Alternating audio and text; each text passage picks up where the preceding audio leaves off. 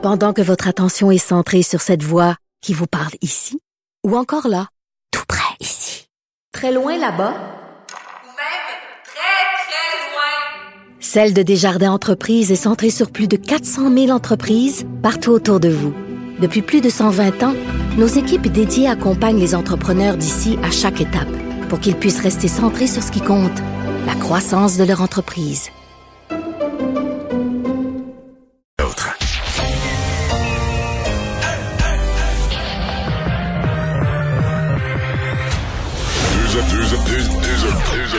Animateurs cohérents, deux visions différentes. Une seule émission, pas comme les autres. Mario Dumont et Vincent Dessureau.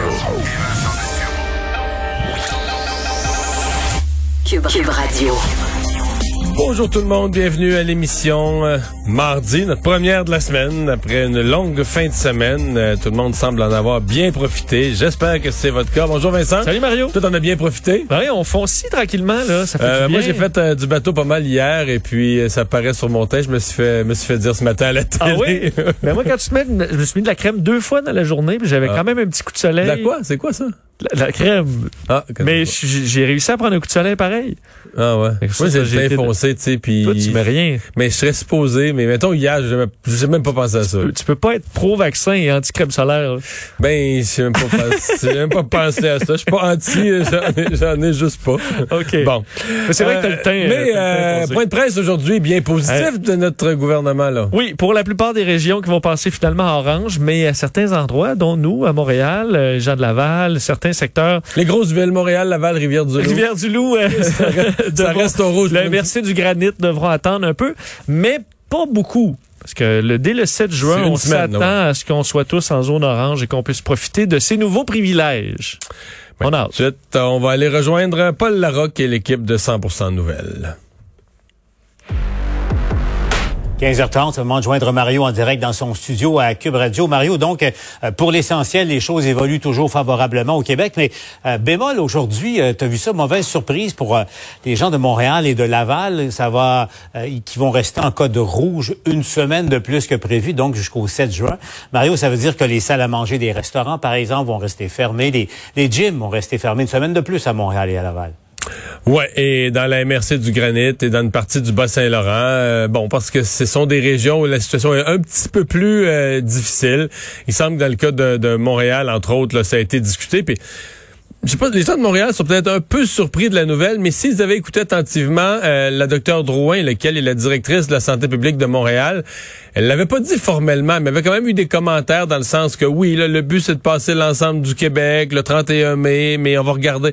T'sais, avec moi j'avais trouvé qu'il y avait de la nuance dans son propos où elle semblait dire qu'elle euh, il restait des discussions à y avoir. Moi je suis pas si surpris que ça. Bon, une semaine de plus, je pense que c'est de la de la prudence. Est-ce que c'est un excès de prudence? Je pense que aussi le gouvernement se dit quand même c'est une semaine de plus à passer en zone orange, mais dans l'intervalle, le coup, ce vendredi le couvre-feu va être néanmoins élevé. Euh, les terrasses des restaurants vont ouvrir. Alors, je pense qu'on se dit en termes de gestion de la psychologie là, collective à Montréal et à Laval, et il, va, il va quand même avoir des choses. Les gens vont aller massivement, je pense, sur les terrasses. Le couvre-feu va donner une certaine liberté. Donc, pour les autres éléments là, de la zone orange, on se donne une, une semaine de plus. Ce qui va être intéressant, c'est de savoir est-ce que ces régions-là, celles qui ont été nommées hier, est-ce qu'elles vont être une semaine en retard pour tout? C'est-à-dire que parce que ça va aller vite après ça. Le 14 juin, techniquement, on passe du orange au jaune. Est-ce que Montréal pourrait passer au jaune le 14 juin ou est-ce que les régions qui sont qui passent une semaine plus tard au orange, ben, vont toujours être décalées d'une semaine? Ça, c'est c'est une des questions. C'est un petit rappel quand même, Mario, hein, que c'est pas fini tant que c'est pas fini, même si les choses évoluent quand même plutôt favorablement. Mario, euh, livre vert sur euh, la, la réorganisation policière au Québec, euh, la réforme de la police, là, Bernard Sévigny, l'ancien maire de Sherbrooke, et, et la juge Gibault à, à la retraite également, qui ont euh, travaillé à, à ce document-là. Mine de rien, Mario, il, il suggère pratiquement la, la disparition de l'UPAC, enfin intégrer l'UPAC dans un, une organisation policière plus grosse, tellement l'image de l'UPAC euh, est affaiblie. Euh, c'est assez spectaculaire comme recommandation, Mario. Oui, je suis pas tellement d'accord.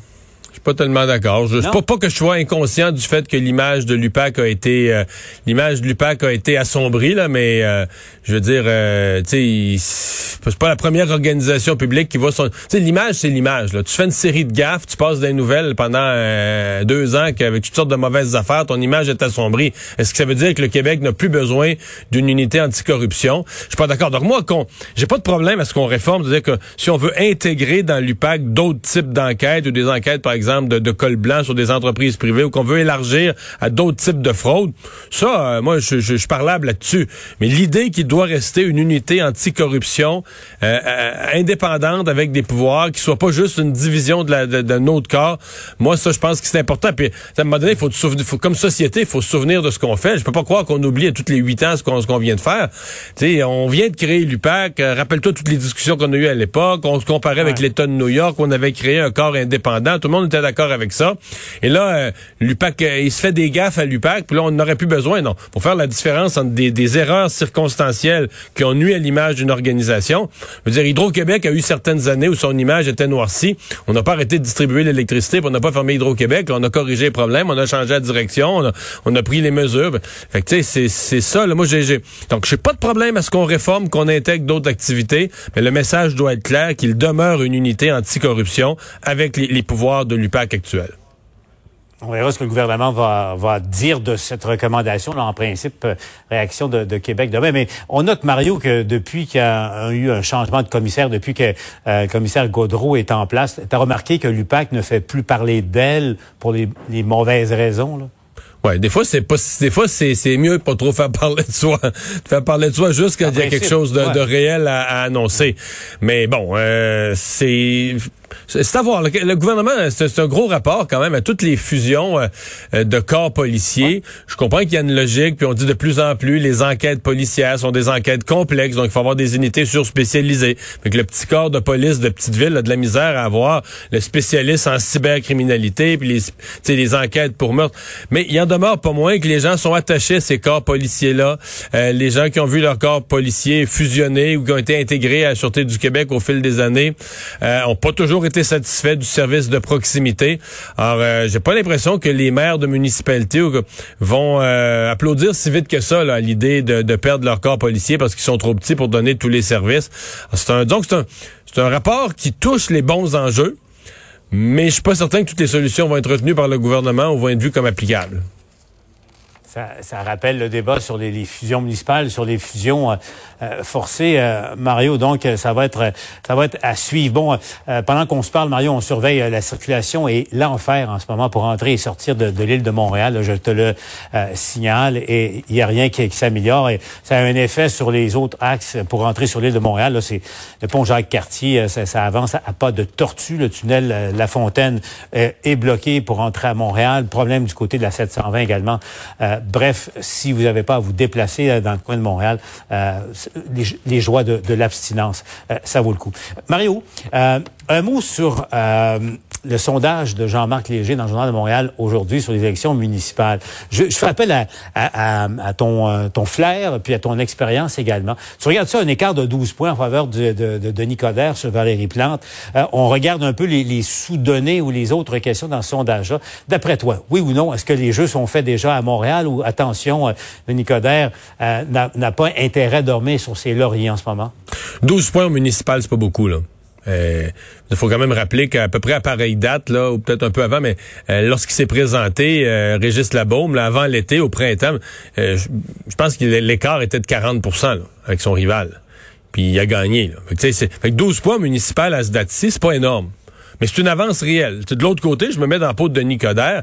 Hey, soyons sérieux, Paul. on- après la dernière élection, bien même un an, un an et demi après la, la dernière élection, on le disait fini, là.